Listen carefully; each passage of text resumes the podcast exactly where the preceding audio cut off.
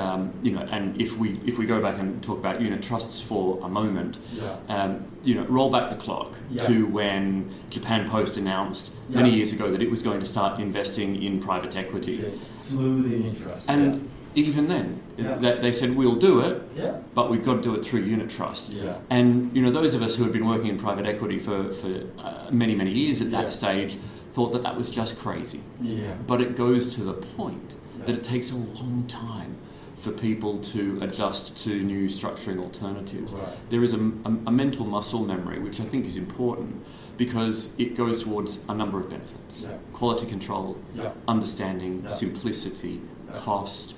And it's not just the costs at the time that you start the fund that you have to worry about. Everybody always focuses on that. They say, what's, what's the cost to start up? Um, and you know, people will make decisions on the basis of a couple of thousand dollars.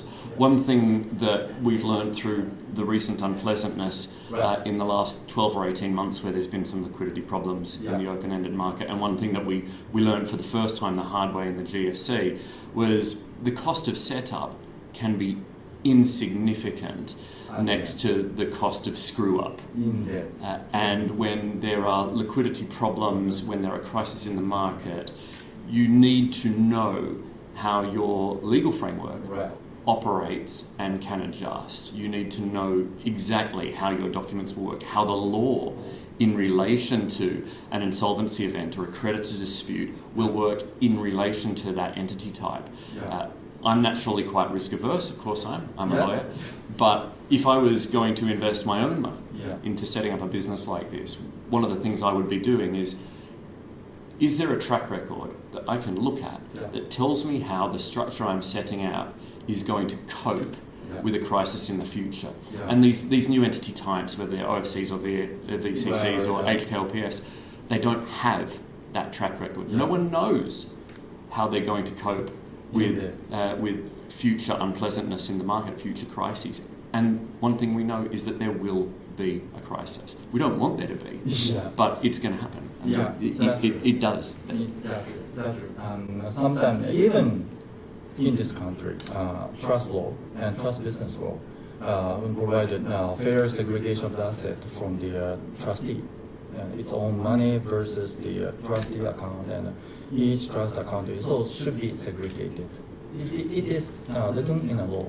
Mm-mm. However, no one has challenged this one uh, because none of the trust company has failed bankruptcy yet. Yet. Therefore, the, none of the uh, creditor has challenged the trust bank uh, to claim their assets beyond the, its own money. Therefore, uh, yes, uh, in a sense, uh, experiences or uh, uh, track record always talk in, in this sense. Mm. Uh, uh, investment strategy never talk, by the way. Exactly. Yeah. Uh, yeah.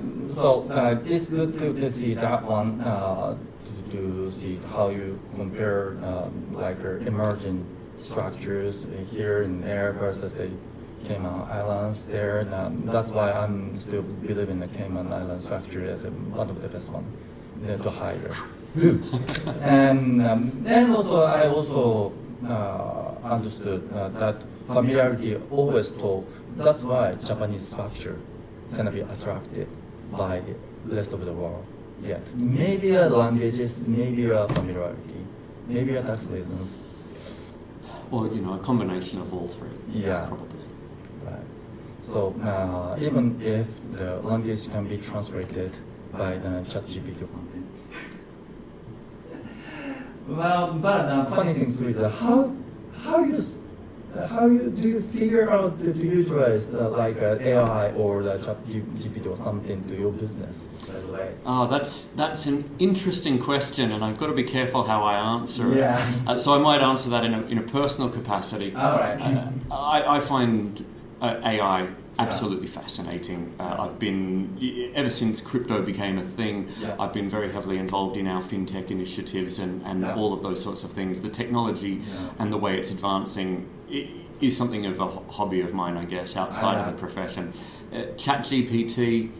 I, I, I face off with the idea of that with a mixture of excitement and fear. Ah, yeah. But from a professional perspective, Right. I think that it's it's quite dangerous Mm. for for lawyers. Yeah. N- Not so much the. I don't believe in you know Terminators and rogue robots and all that sort Right, of thing that, that you- that you probably hear about in the press a little bit. Yeah. But for a lawyer, there are ethical concerns with that. Yeah. You know, we have duties of confidence. Right. We have duties to act in the best interests of our clients Yeah. and to ex- exercise care and diligence in, Yeah. in everything we do. Outsourcing any of that to an algorithm uh, Yeah. bothers me. Uh, I, and I think the confidentiality part Mm. bothers me somewhat as well because if you are asking AI, that, and these are, you know, they're, they're basically just mining large swathes of data and at the moment pulling out relevant language to um, create an answer to Right, a question. right, right. The, the, the question I ask is where did that base data come from? Yeah. Has that base, is that base data a complete suite of data? Was that data sourced in breach of any confidential undertakings of Right. any party, Yeah. myself included? Yeah. Uh, and you know that, that ends up with, with other questions. You know, i i can I rely on it? on Uh, I can't. Am I allowed to use it? I think there is a place for AI. Yeah. Uh, I think there is in the context of litigation discovery, Yeah. in the context of due diligence and Yeah. going through large volumes of documents, Yeah. contract review. I think it is incredibly useful, and you know all firms Right. should be looking at ways to use it in that in that respect now. But I think you know we're we're a long way from replacing lawyers with chatbots. Yeah. Uh, and I, I, I believe that to some extent that will happen, Yeah. but it won't happen, I hope, while I'm employed. Yeah. yeah. Uh, yeah, that's true. That if we deal with it, uh, massive amount, amount of documents, like uh, yeah, our secondary uh, fund, for example, uh, we have to buy like a 10 LP interest at once. That means I have to deal with the uh, 10 subscription documents overnight. I'm gonna be a chat GPT or I'm gonna be an AI something to, to check all the documents to do that or we may outsource to a lawyer but even uh, law firms uh, some law firm may utilize uh, machine learning Yes. of the stuff. Uh, but a funny thing too is after the year trial or something, some law, law firm gave up using the AI uh, machine learning at the end. Um, maybe due to uh, quality control or something aspect.